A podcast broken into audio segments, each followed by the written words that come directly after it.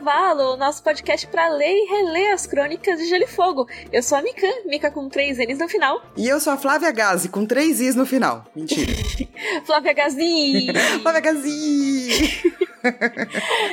e a gente vai começar agora o nosso 92 episódio do Rodor, falando sobre o capítulo John 2 de A Fúria dos Reis. Olha que legal, esse é o episódio 92, falando do John 2 no livro 2. Isso, a gente tá criando umas. É, como é que é o nome disso aí? Tem um nome específico, não tem? Padrões? Não, é quando você. É. Aliterações? E é, a literação é pra quando é palavra. Como é que é pra quando é número? Não sei como é quando é número. Conta aí pra nós, galera. A gente tem a um e-mail. Exatamente. Tô inventando. Conta... Não sabia que tinha um termo específico. Que legal. Conta no nosso e-mail, rodorcavalo.gmail.com. Falando nisso, vamos pros nossos corvinhos?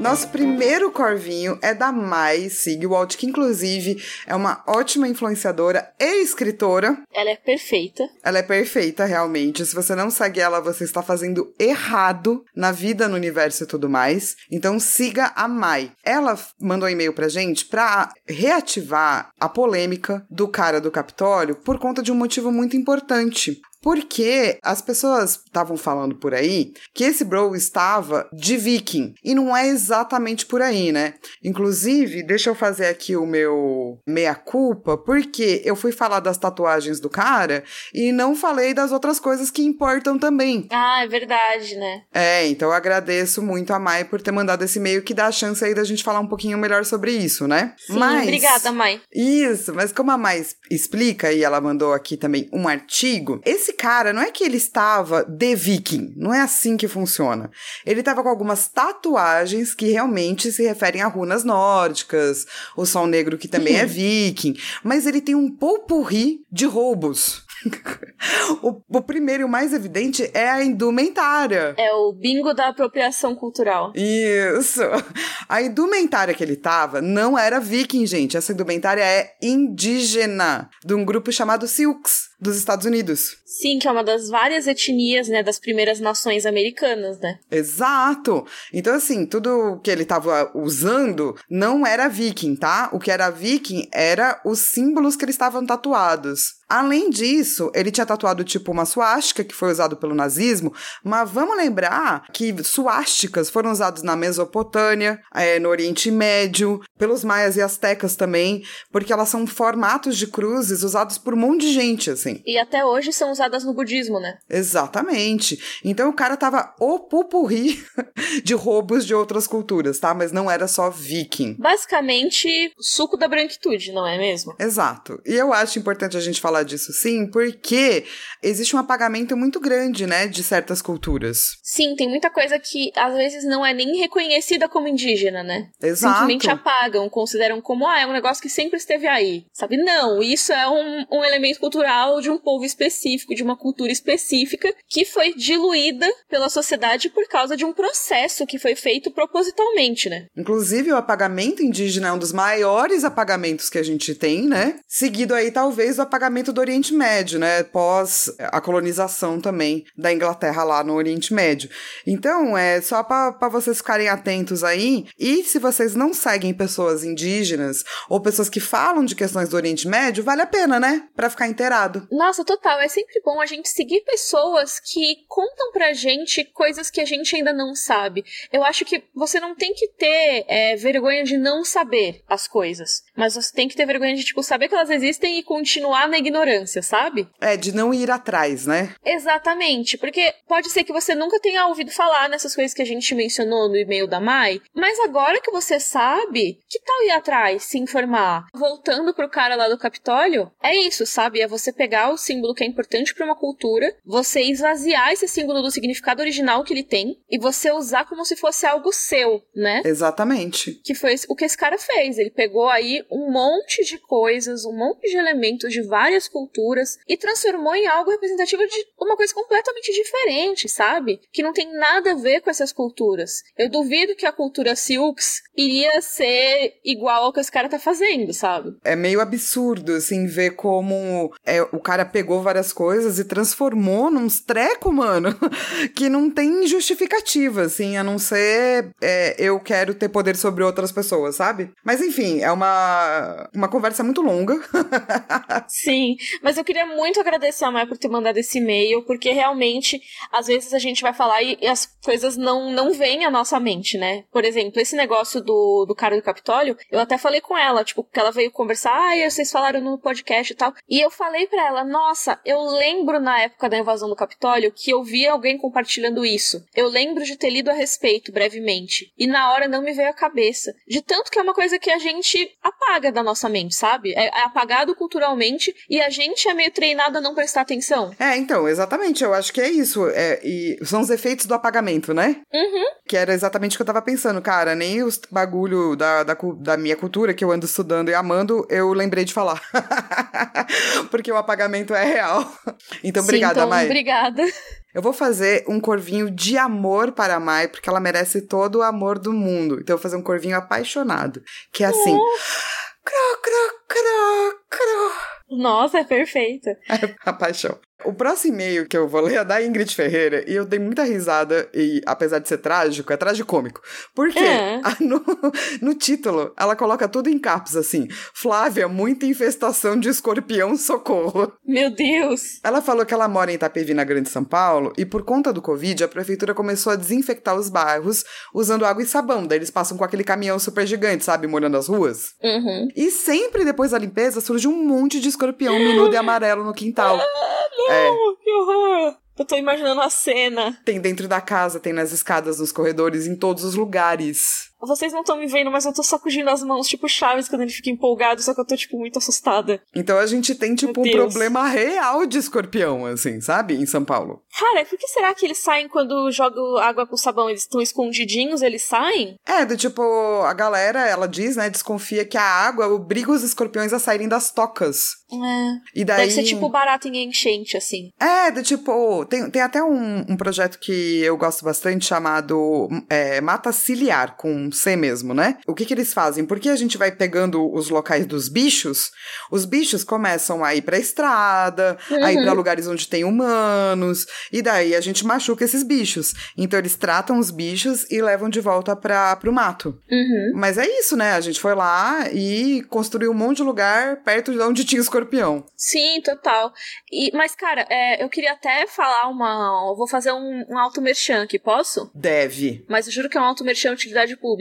Que ela comentou isso de pulverizar a rua com água e sabão pra limpar por causa do Covid. E assim, isso é fruto de uma desinformação tão absurda, porque o Covid não é transmitido, tipo, pelo chão da calçada. Assim, existem pouquíssimas evidências de que esse contágio possa acontecer dessa forma. Mesmo se acontecer, é mínimo, sabe? A principal via de transmissão do Covid é pelo ar. Isso entra num negócio que é chamado de teatro da higiene, que é basicamente você ficar limpando, passando pano, pulverizando álcool em tudo e tal, pra meio que mostrar serviço, sabe? Sim, mas não é que resolve, né? Não, porque a doença é pelo ar. Então, tipo, pode dizer, ah, isso não prejudica nada? Tá, realmente não prejudica. Quer dizer, nesse caso faz os escorpiões saírem, né? Mas assim, em outros casos, não prejudica. Tipo, ah, você limpar, por exemplo, uma escola, vai desinfetar todas as mesas e cadeiras. Só que você gasta recursos com uma coisa que não ajuda tanto, mas que é visual, né? Então dá pra você ver a atitude sendo tomada, e não investe dinheiro em coisas como máscaras melhores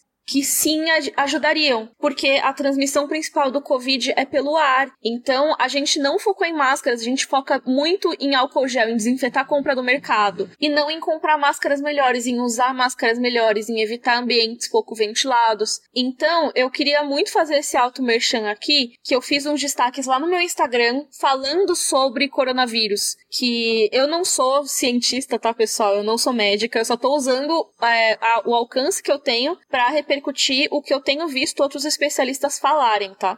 Mas você é então, jornalista, né? Sim, sim, eu sou jornalista, mas eu só tô dizendo que, tipo, eu não tô falando com a minha autoridade, sabe? Eu tô Não, citando outras pessoas. Ótimos stories, galera. A Mi foi lá, pegou um bando de informação, compilou tudo.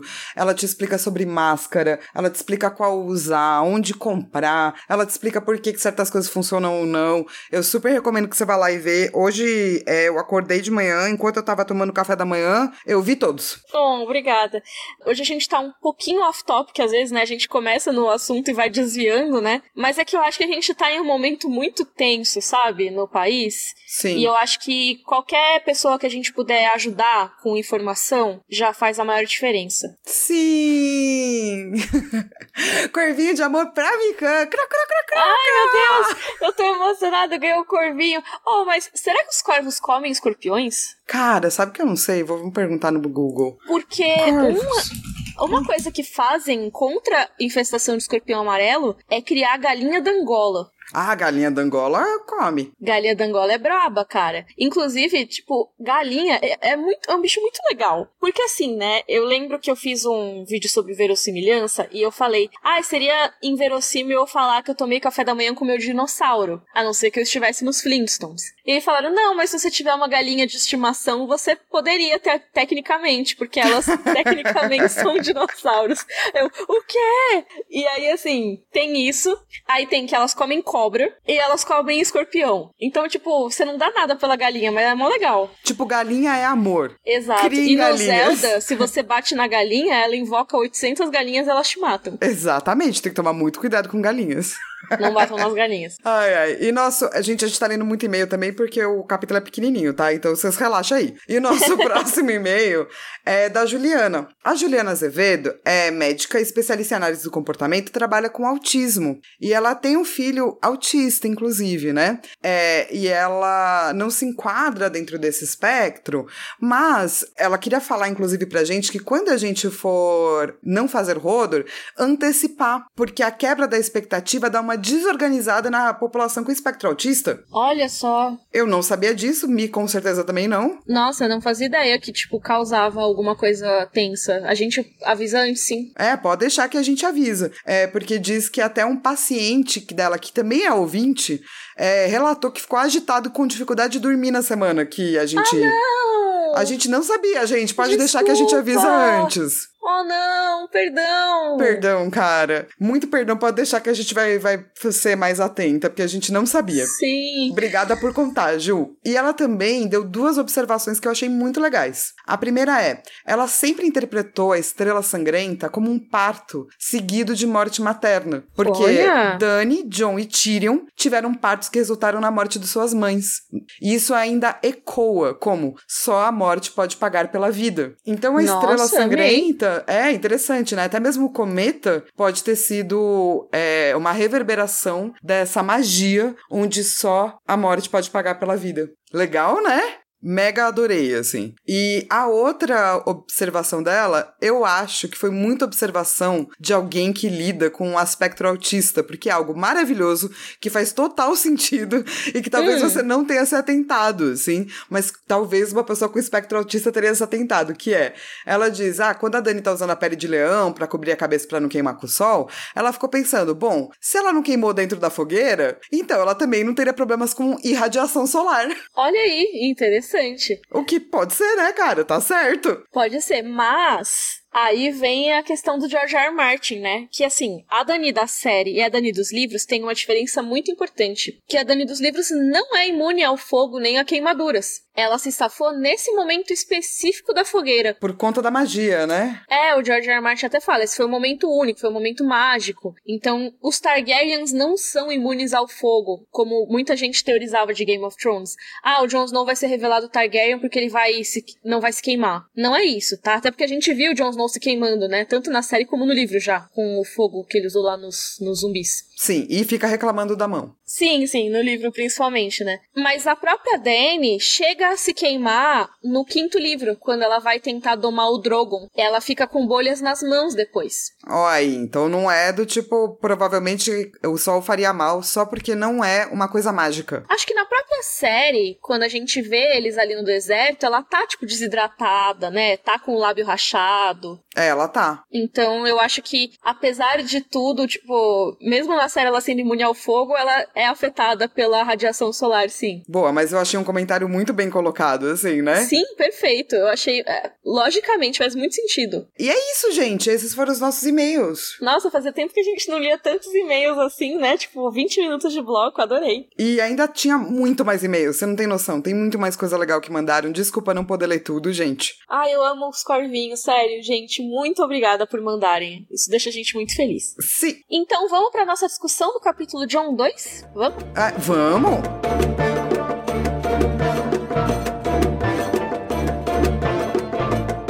Eu achei que você já ia falar, começando aqui a nossa discussão. Eu tava esperando isso. Agora vai ser isso. Começando aqui a nossa discussão do capítulo John 2, A Fúria dos Reis. Flá, sinopse, por favor. A expedição da Patrulha da Noite chega a Branca Arbor, uma vila anteriormente ocupada pelo povo livre, mas não encontra ninguém ali, exceto por restos de ossos humanos queimados sobre um represeiro gigante. Eles enviam uma carta relatando as descobertas para o mestre Aemon. É basicamente isso. É isso que acontece no capítulo, gente. Aê, acabou o podcast. Esse capítulo ele é muito de ambientação, então realmente não acontece muita coisa, mas eu acho que ele constrói essa sensação de terror, de tipo, mano, o que que tá acontecendo, né? Ele cria o clima necessário para os próximos. Com certeza. Então, eu acho que aqui tem um mínimo momento de geografia, você nem precisa abrir o mapa, tá? Mas é só para dizer que eles ainda estão na Floresta Assombrada, que é a mesma floresta que tem no prólogo do primeiro livro. Lembra que tem o Sir Weimar Royce, o Garrett, o Will, que eles são atacados pelos outros, né? É essa mesma floresta. Eles não estão no mesmo lugar exatamente, eles estão numa vila nesse caso e tal, mas essa floresta é o que tem logo acima da muralha, logo a norte da muralha. E ela se estende por bastante espaço, sabe? Então eles ainda estão nessa região quando eles chegam ao Brancarbor. Mas Brancarbor já é a quarta vila que eles visitaram desde que eles saíram do Castelo Negro. Ou seja, os caras estão passeando um monte, porque eles estão tentando achar pessoas. E não só achar pessoas, mas como também achar os patrulheiros, né, que estão perdidos. Aham, uhum, principalmente o Benjamin Stark, né? E assim, Brancarbor tem esse nome por causa do, da sua característica de maior destaque, que é o represeiro imenso que tem na vila. É tipo imenso mesmo. Só o tronco tem dois metros e meio de largura. Cara, eu vou dizer que quando eu leio essa descrição, eu acho maravilhoso, assim. Ó, o tronco tem dois metros e meio de largura e as folhas cobrem a vila toda. Sim, que tipo, meu, imagina você ficar, faz sua vila à sombra de uma arvorona, né? E assim, parece uma coisa muito de história de fantasia mesmo, né? Que é, no caso, mas assim, o George R. Martin às vezes tende a ser mais pé no chão nas cidadezinhas e tal. Nesse caso parece muito, né? Cara, sim, porque, tipo, ele ainda fala que é, a árvore tinha uma boca, né, talhada, uma, uma coisa aberta, assim, gigante, que caberia uma ovelha inteira. Sim, lembrando, né, pessoal, que os represeiros são aquela árvore que é branca e tem as folhas bem vermelhas, né? E que na religião dos deuses antigos, né? Essa religião que estava em Westeros desde antes da chegada dos humanos, com os filhos da floresta, nessa religião eles esculpiam rostos nessas árvores. Então, a boca normalmente era esculpida sempre, só que nesse caso era uma bocarra gigante e tinha dentro dela ossos de humanos. Olha, se não fosse o lance dos ossos de humanos, eu queria muito morar nessa vila. Eu acho Tem a descrição genial, é assim. É fofo, né? Mas deve ser frio lá, né? Ah, sim, mas cara, imagina você morar tipo à beira desse represeiro maravilhoso, assim. É, é verdade. E assim, né? Tipo, esses ossos teoricamente são de pessoas que moravam lá e aquilo é tipo o cemitério deles, porque eles queimam os mortos, né? Então, até que não é tipo, se você pensar que a cidadezinha vai ter um túmulo, vai ter um cemitério, tá meio que na mesma. Exato, a diferença é que os costumes são outros, né? Sim, total. Ó, as crianças, os filhos da floresta são os indígenas de Westeros, sempre apagados também. Sim, total. Até os primeiros homens acabaram pegando a religião deles pra si, tipo, eles fizeram as pazes, né, depois da primeira guerra que teve entre eles e tal. Mas assim, hoje em dia quem leva essa religião são os primeiros homens. E os filhos da floresta foram tão apagados que eles são considerados lendas hoje em dia. Exatamente. Olha só. Tem é, mas... tudo a ver com o papo que a gente tava falando mais cedo. Né? Exato. Eu, a hora que você falou filhos da floresta, cara, fez um clique no meu cérebro. Eu falei, olha aí a questão. indígena do apagamento tá aí. Total, e até dá pra gente traçar muitos paralelos com pessoas que consideram os indígenas como não tão humanos, pessoas que falam que não existe mais indígena no Brasil. Tem muita sabe? gente, né, que acha que não tem mais indígena. Ou que É. só tem na Amazônia. Exato. Então, realmente existe um paralelo. É lógico que isso fica complicado quando a gente para pra pensar que os filhos da floresta são considerados uma espécie diferente dos humanos, e aí pode ter umas problemáticas envolvidas nisso e tudo mais. Mas sim, eu acho que o George R. R. Martin quis falar muito sobre colonização, povos invasores e tudo mais quando ele falou sobre filhos da floresta e a chegada dos primeiros homens. E até eu acho que dá pra gente puxar com esse papo do Thorin Smallwood, né, que rola, que eu queria dar um cuzão alert pra ele, inclusive, porque ele vê a árvore coração, né, ele vê o represeiro, ele fala, nossa, isso aí é bizarro, hein, isso aí é assustador. Dá pra entender porque os humanos, quando chegaram, quiseram derrubar todas. Dá vontade de dar uma machadada. Tipo, mano, olha isso, sabe? Não, esse cara, mano, é muito do tipo. Make a- é- ele é um Greyjoy. Make America Great Again, entendeu? Ele não é um Greyjoy, mas ele é um Greyjoy. É, então, tipo, eu acho que não chega nesse nível, mas é tipo, é um nível intolerante, assim, né? O Thorin Smallwood, ele é do sul, é, a gente vai falar mais dos personagens desse capítulo e tal, mas ele é de uma casa das terras fluviais, então eles seguem os novos deuses, né? Eles seguem os deuses dos Ândalos. E eu acho até que é legal falar sobre isso, né? Porque o que, que aconteceu com os represeiros? A gente já falou bem brevemente, acho que em outros episódios, né? Vou só re- recapitular aqui. Os primeiros homens chegaram em Westeros, já tinham os filhos da floresta lá. E quando eles chegaram, eles, assim como Thorin Smallwood, ficaram assustados com as bocas dos represeiros, acharam estranho e derrubaram, né? Eles, tipo, mano, que, que que é isso? Vou derrubar. O que, que é isso? Não gostei, vou derrubar. Isso. E aí, então, deu a maior briga entre eles e os Filhos da Floresta. Afinal, eles estavam destruindo os símbolos religiosos dos Filhos da Floresta, né? E aí, depois de tretas e magias e guerras e tudo mais, rolou o pacto. Então, basicamente, os primeiros homens ficaram com quase tudo e os Filhos da Floresta ficaram com as matas profundas. E os primeiros homens acabaram adotando a religião dos deuses antigos, né? Que no caso não se chamavam deuses antigos ainda. Eles começaram a se chamar deuses antigos quando chegaram os novos deuses, né? Os trazidos pelos ândalos. Que aí foi uma outra história de colonização. Porque os primeiros homens já estavam estabelecidos em Westeros. Os filhos da floresta estavam, mas já meio isolados. E até começaram a desaparecer aí da, da história, né? Começaram a achar que eles eram lendas e tudo mais ao longo dos milênios aí. E os ândalos chegaram, guerrearam com os primeiros homens, impuseram a sua religião, se casaram com algumas casas de primeiros homens e acabaram gerando uma miscigenação em Westeros. Então, muitas casas hoje em dia podem até ter ancestrais primeiros homens, mas tem muito sangue dos ândalos, né? E eles seguem os deuses antigos. E vale a pena lembrar que esses represeiros, né? O que acabou acontecendo é que os primeiros homens criaram bosques sagrados. Então, quando eles faziam vilas e castelos, eles colocavam um único represeiro. É bem diferente de Brancarbor, né? Que você vai ver, tipo, a- é como se as casas tivessem quase ancoradas no represeiro, entende? O centro da cidade é o represeiro. Dessa vez, não.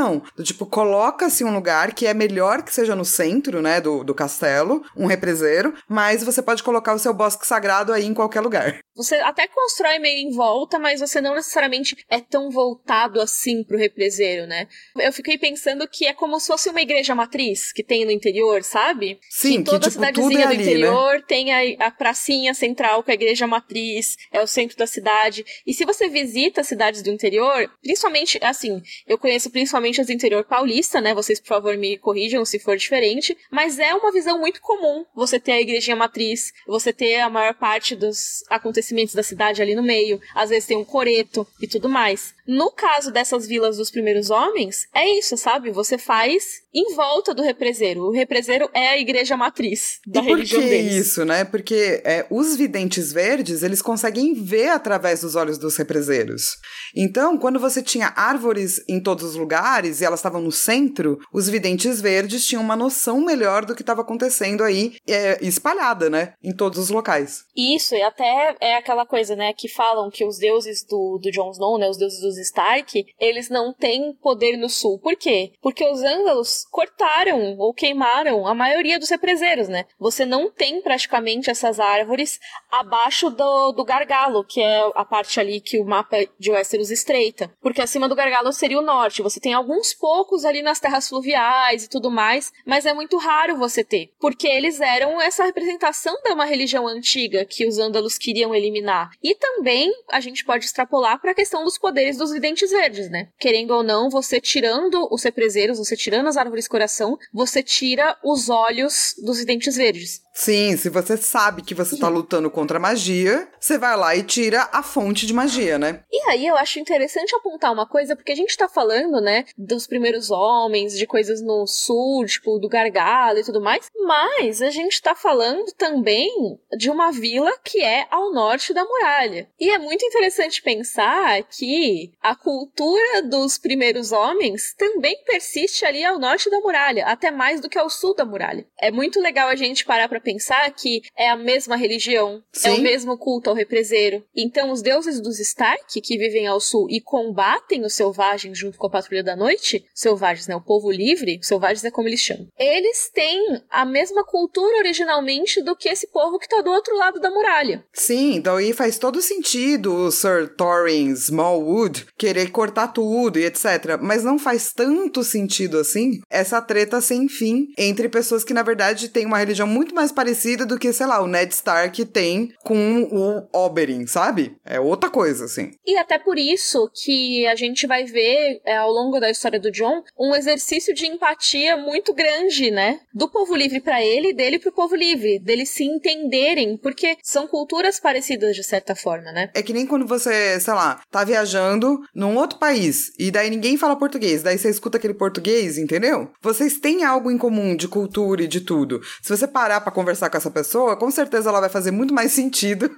do que a galera do que você estava falando antes. E a mesma coisa serve, né, pra galera do norte e a galera do pra lá da muralha. Com certeza. E aí é importante lembrar, né, o Thorin Smallwood, ele é sulista, né, ele é das terras fluviais. Ele segue os novos deuses. E eu acho extremamente desrespeitoso ele falar que queria cortar a árvore na frente do Jon Snow, que na segue frente essa do religião. Mormont, na, até do Sam, né, porque o Sam fez o juramento embaixo da, do represeiro. Exato. Então, assim, no mínimo insensível, no, no médio xenofóbico, sabe? Exatamente.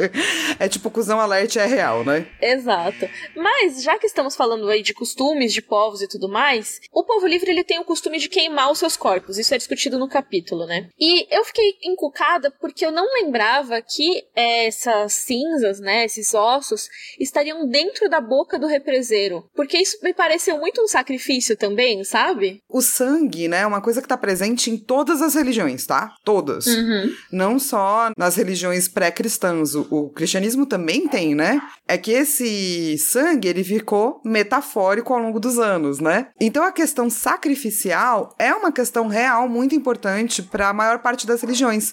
Faz total sentido se for uma coisa de é, sacrifício. E a gente vê esse sacrifício acontecendo lá no quinto livro, quando o Bran consegue enxergar através dos olhos do represeiro, a gente consegue ver um sacrifício sendo feito. E o Bran consegue até sentir o gosto do sangue. Mas é, é, é interessante porque esse sacrifício ele é feito mesmo cortando né, a pessoa e derramando o sangue dela. Nesse caso, eles queimaram. Então, eu imagino que possa ser uma coisa, não necessariamente o sacrifício de alguém vivo, mas assim, vou dar os meus mortos para você, sabe? É, o sacrifício do, do retorno, né? Depois Uhum. que alguém morre, a gente faz vários sacrifícios de retorno, né? O retorno Uhum. pra terra, se vai ser enterrado, o retorno de cremação, tem, é, é tudo sacrificial, na verdade, né? É cheio Sim.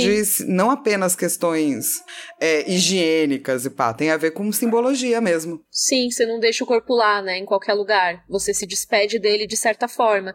E eu acho que aconteceu isso, sabe? Então eles queimaram os mortos ali no represeiro. O local eu acho que tem a ver mesmo com a religião, mas o Mormont ele fica falando: "Ah, eu queria perguntar por que que eles fazem isso". Aí o John meio que tipo, cara, acho que agora é meio óbvio, né? Porque eles fazem isso é pro morto não voltar vida. Exatamente. Mas talvez tenha uma questão sacrificial no sentido de tipo, se eu te der este corpo queimado, represeiro, você vai cuidar para ele não retornar, sabe? Sim, total. E até o Mormont quer investigar um pouco mais, porque quando eles chegam a vila tá vazia, né? São só quatro casinhas, não tem ninguém, nem os animais estão mais lá, né? Então o Mormont ele pede para ver o crânio. E o John vê que embaixo desse crânio tem um outro lá, menorzinho, que pode estar tá lá há mais tempo, porque ele tá com a mandíbula quebrada, né? Arrancada. Então talvez já tenha até se decomposto a mandíbula. E eu gosto muito desse trechinho da fala dele, que ele fala assim: se ao menos os ossos falassem, este aqui poderia nos dizer muitas coisas, como morreu, quem o queimou e por quê, para onde foram os selvagens.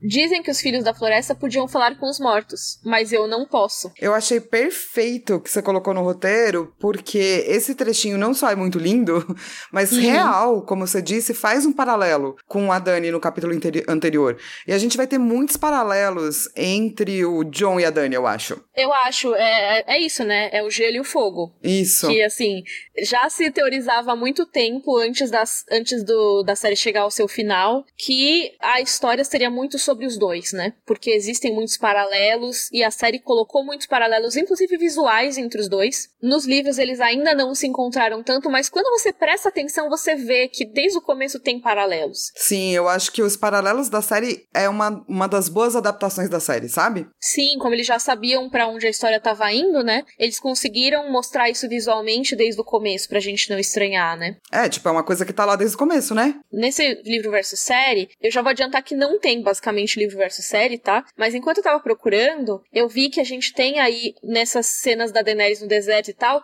tem uma cena muito legal em que ela olha pro cometa, ela olha para cima, a câmera vai pro cometa, aí a câmera desce do cometa e tá na floresta assombrada, com eles indo pra casa do Craster, que é o próximo capítulo do John. Então rola muito, tipo, ah, os dois, assim, estão sob o mesmo céu, sabe? E tudo mais. Exato, tipo, eu acho muito bonito de verdade, assim. E o que a gente vai ver é que, apesar de né, ambos estão nesse lugar desolado que não tem como saber o que aconteceu, e ambos estão procurando algo, né? A Dani tá procurando um local para poder existir, enquanto a patrulha tá procurando o que aconteceu com o resto da patrulha. Uhum. e o que está acontecendo com o povo livre. E, por enquanto, ninguém sabe nada, né? A Dani ainda não tem um local, e no capítulo a gente tem uma indicação, mas não um local. E aqui eles não encontraram ninguém. Eles têm uma indicação, mas também não tem ninguém, né? Isso, e eles estão em locais vazios de vida, né? Tipo, e até com ossos. É os ossos que contam a história, mesmo que seja incompleta. Tipo, aconteceu alguma coisa aqui. O que exatamente a gente fica se perguntando. E outro paralelo que tem é que os dois lugares são predominantemente brancos, né? A Dani tá num lugar cheio de lugar, é, construções de mármore, né? Ou marfinho, não lembro agora. Mas mármore, que são mármore. todas brancas mármore, então, e com os ossos também brancos. O John tá nessa vila que se chama branco, né? É Sim. É tipo, é árvore branca, é brancarbor. É por isso, em inglês é white tree, é literalmente árvore branca. É que brancarbor fica mais bonito mais chicoso. Exato. E todo mundo sumiu, cara, mas sumiu recentemente. Não faz mais de um ano que tinha selvagens lá. Então, Ou seja, onde foi parar esse povo? Cadê essa galera? Lembrando que, por que, que eles estão nessa jornada, né, a patrulha? Eles estão procurando pelo Benjen Stark e pela galera dele, sendo que o Benjen Stark e mais alguns companheiros, eles tinham ido procurar o Sir Waymar Royce, que é o do prólogo. Então, a gente vai ter um negócio infinito aqui, porque um vai procurar outro, que vai procurar outro, que vai procurar outro. Muito bom. Mas o John e o velho urso, eles concordam. Eles acham que o Benjen deve ter visto essas vilas vazias, deve ter ficado encucado, que nem eles ficaram encucados, e deve ter continuado a investigar. E daí é isso, né? Eles vão ter que entrar cada vez mais a fundo, cada vez mais para dentro desse povo pra lá da muralha. E assim, o que, que aconteceu com eles, né? Eu acho que esse aqui é o momento que poderia ser de teorias, mas no fundo a gente já sabe o que aconteceu, então não vou ficar especulando muito, não. Mas assim, existem algumas possibilidades. Uma que é um pouco. É provável, mas assim, eu não acho tanto. Que é que eles tenham sido mortos por whites, né? Pelas criaturas, ou pelos outros, que nem aconteceu no prólogo. E, tipo, mais pra frente, com certeza eles vão encontrar uma galera que foi morta por pelos outros. Ah, sim, sim. É, não, mas, mas eles podiam ter encontrado como no prólogo, sabe? Sim, sim. Ou nunca encontrado. Tipo, mas eu tô falando das pessoas da vila mesmo. Sim. Tipo, eles podem ter sido mortos e podem. terem perambulado por aí. Mas eu acho meio difícil porque, tipo, as ovelhas sumiram também sabe? Eles provavelmente levaram as ovelhas embora. Tipo, o povo só se mudou, né? E isso tem acontecido ao longo das vilas, né? Então pode ser que todos eles tenham sido mortos pelos outros, pelos White Walkers? Pode. Mas o mais provável mesmo é que eles tenham ido se juntar com o Mance Raider, como a gente depois descobre que tá acontecendo, né? O Mance Raider tá juntando um exército, assim, que na verdade não é só um exército, é um quase um acampamento de refugiados, né? Ele tá juntando todas as pessoas que moram ali pra lá da muralha, que concordam em segui-lo, né? Pra atacar a muralha e tentar ir pro sul para fugir dessa ameaça dos outros. O que é justíssimo, né? Com certeza. Até porque a gente vê, mano, é o mesmo povo. É o mesmo povo. Sim. Que tá segregado por uma muralha. É o mesmo povo que sabe também o que, que tá acontecendo, né? Eles sabem os perigos, né? Uhum. Então os caras estão se organizando para não morrer. É isso. Total. Então, o Mance, ele finalmente conseguiu. Ele é tipo o Norvana dos, dos, do povo livre, sabe? Que ele vai unir todas as tribos. Sim. Tipo, ele, ele realmente é o cara que tem o carisma e tem a liderança que fez até etnias rivais se juntarem sob ele pra tentar atacar a patrulha da noite. E a gente vê o começo disso aqui, sabe? Eu Até a galera dos vilarejos vai. O Mance como. é, Que personagem, cara. Adoro, adoro. Eu acho acho ele incrível. muito legal. Ele é fascinante mesmo. Não é? Ai, tô doida pra gente ver os capítulos com ele. Eu também, eu também, do tipo, bora, bora. Mas assim, antes da gente avançar, né? Quem é a galera que tá nessa expedição muito louca? É, como a gente tem poucos assuntos nesse capítulo, eu coloquei aqui um resumão dos participantes dele. Eu acho legal, é bom saber porque a gente vai falar muito deles, né? O primeiro é o Corin Meia-Mão, que não aparece, né? Ele é só mencionado, mas fica aí o teaser de quando ele for aparecer, porque ele é um personagem bem importante do arco do Jon Snow na Fúria. E o Corin, ele tá trazendo mais homens, né? Então, quando ele se juntar com a galera lá, eles vão ficar em 300 pessoas. Que se for pensar, nem é tanto. Não, mas é são uma, 300. mas é uma galerinha, né? É, mas é tipo todas as forças que eles têm, sabe? É, triste. todo mundo. Quantas pessoas vocês têm? Ah, as 300 pessoas aqui. É, É uma festa de casamento de alguém rico. isso. E daí, além disso, tem o Chet, que é o cara que cuidava dos corvos do Mestre Aemon, e foi transferido pros canis por conta do, do- da interferência do John, né? O Sam é que pegou o trabalho aí que ele queria. E ele é um cara não tão bacana assim, mas. Nem um pouco. É, pois é. E ele vai ser uma pessoa muito horrível lá pelo livro 3. É, tipo, a gente tem no terceiro livro o prólogo com o ponto de vista dele, né? Então ele é o cara que, assim, ele odeia o Jon Snow e o Sam, ele quer fazer um motim. E, assim, eu entendo porque ele tá puto, ele não gosta do trabalho dele e tal. Só que ao mesmo tempo, ele, antes de ir pra patrulha, ele era basicamente um incel. E ele matou uma mina que não quis ficar com ele. Então, assim, não tenho dó não. Além disso, a gente tem o Thorin Smallwood, que é o cara mala, que queria cortar o represeiro. Ele tá como o primeiro patrulheiro, mas não é que ele é, realmente, pá. Ele só pegou lá a armadura do Jeremy Riker, né? Que tinha morrido pra aquela criatura. E a gente vai ver depois é, mais pessoas, né? Relacionadas a essa casa. É, então, eu só quis colocar aqui de curiosidade, porque lá nos capítulos da área no terceiro livro, aparece a Lady Smallwood, que é uma nobre que é amiga da Irmandade Sem Bandeiras. E ele é filho dela. Tadinho, né? Ela me parece muito mais legal que ele. Mas, ó, outros personagens da patrulha que aparecem, a gente tem o Gigante, que o nome dele mesmo é Badwick, mas é aquele cara que, tipo, dão o apelido ao contrário. Tipo, eles chamam ele de Gigante porque ele tem um metro e meio de altura, coitado. A gente tem o Ed Doloroso. Melhor personagem. que é uma pessoa incrível e maravilhosa. Ele, na verdade, é um nobre, né? Ele é da casa to Tollet. E, e ele é tipo um nobre que não é arrogante, né, cara? É, ele, ele é reclamão, eu adoro. Nossa, eu amo ler os trechos do, do Ed Doloroso. Mas assim, é interessante porque nesse capítulo ele fala como se ele tivesse crescido na pobreza, né? Tipo, ele fala, ah, pra, pra mim qualquer lugar que tem um teto e uma cama. Eu sempre li ele como tipo isso, assim, ah, tô de boa. Então, não, ele nunca tá de boa, ele tá só reclamando sempre, tipo. e ele fala da vida dele que foi muito sofrida. Então, assim, é estranho, né? Tipo, uma casa nobre Não, tal. tem que ver, tem que ver o que aconteceu com ele. Mas eu gosto porque ele reclama de um jeito engraçado, entendeu? Sim, sim, é. Então, eu acho que ele nunca tá de boa, ele é o cara que reclama, mas ele reclama engraçado. É, mas sabe as pessoas que te reclama tanto que daí você já tá sempre de boa, assim? Tipo, não, tá de boa, tá de boa. Tá reclamando, é normal. E aí, por último, a gente tem o Sam, que é bem interessante, porque o Sam é sempre conhecido como covarde, né? Mas nesse capítulo, o John sente que tá todo mundo com medo, menos o Sam. Tipo, ele sempre tá com medo, o Sam, né? Mas ele parece parece estar tá ficando cada vez menos assustado, ao contrário dos outros patrulheiros, que, como eu falei, esse capítulo ele constrói o clima, né? Sim. Então, tem muito esse comentário do John, putz, eles estavam todos muito falantes no começo e tudo mais. Agora, conforme a gente passou pelas vilas todas e viram que não tinha ninguém, tá todo mundo meio assustado, meio com medo. E o Sam tá tipo, pô, eu, eu tava com medo mesmo, mas eu percebi que não ia chegar um selvagem no meio da noite para cortar minha garganta. Então agora eu tô mais tranquila. Tô de boa. Ele tá fazendo os mapinhas, que é importante porque a maioria dos mapas é tudo mapa velho, né? Sim, a gente viu isso no capítulo do John, né? Que tem um monte de mapa que tava se desfazendo, então realmente precisa remapear. É, ele, tava, ele também tá cuidando dos cavalos, tá cuidando de, dos corvos. O Sam tá fazendo várias coisas. Sim, Mustask. Eu acho fofo que ele tá ensinando os corvinhos a falar. Sim, é muito fofo. Ele tá, tá te ensinando a falar, Flá. Obrigada! e, gente, vamos então pro nosso momento Valar Morgulhos, que não morreu ninguém. Não, tem zero pessoas morreram, continuamos com 91 mortos. É, porque a gente encontrou os ossinhos lá, mas, tipo, não, é, não sabemos de quem é. São ossinhos, né? Sim. Aí, no livro versus série, a gente não tem essa cena, eles já vão direto pra casa do Craster. Tem o negócio lá do cometa que eu falei, mas nem deveria entrar aqui, porque é quando vai falar do próximo capítulo do John, né? Então não tem livro versus série. E, Flá, qual é o seu momento Joffrey? Bring me his head.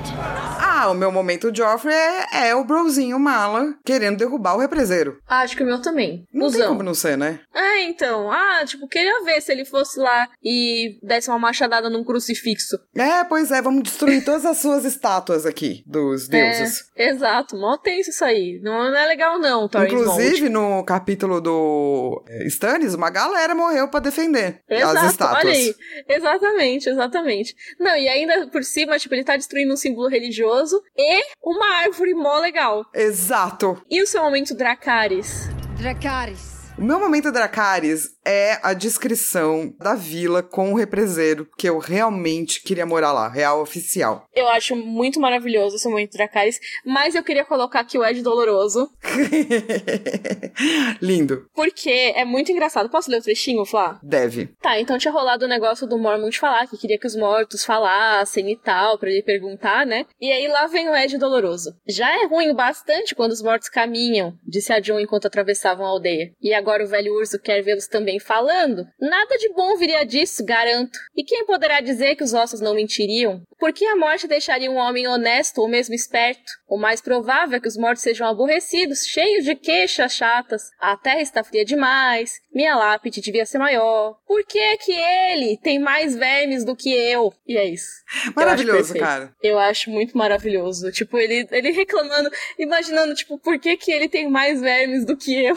É, tipo... é muito maravilhoso, cara. Não, é por isso que não dá pra levar em consideração, Mi. tipo...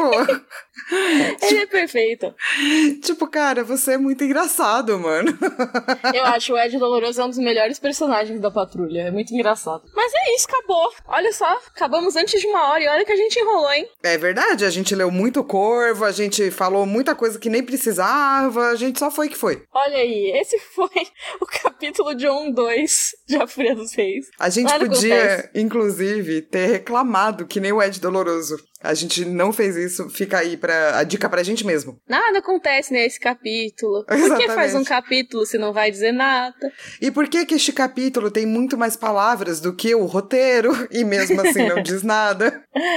Mas ó, para você continuar apoiando o Rodor Cavalo, a gente fazer imitações ao Ed Doloroso, você pode nos ajudar no padrim.com.br barra Rodor Cavalo. Assim você ajuda o Rodor a continuar semanal. Sim! Não esquece que você também pode entrar no site da Chico Rei, chicorei.com.br barra Rodor Tracinho Cavalo. Consegui, gente, eu demorei muito tempo para falar isso. É que lá tem um monte de coisinhas bacanas que são do Rodor Rodor Cavalo, tipo camiseta, capinha de celular, caderneta, pôster, um monte de coisa. E também você pode nos seguir nas redes sociais, é tudo arroba Rodor Cavalo no Instagram e no Twitter. Tem o nosso grupo do Facebook, que é Rodor Cavalo também. E olha só, chegou a hora de eu fazer o meu auto merchan desse podcast. Eu acabei de lançar um podcast sobre Lost, que eu gravo com o meu irmão. então é super caseiro, porque a gente é muito fã. No primeiro episódio é mais a gente explicando o que é Lost e tal. Vai ser sem spoiler para você poder acompanhar e a gente vai fazer um pedacinho de spoiler no final, para quem tá afim dos spoilers. Então todo Olha, mundo, legal. É, todo mundo pode ouvir. E eu nunca vi Lost, sabia? Você é uma pessoa feliz. Como assim? Você vai ver Lost pela primeira vez. É muito legal, Mi.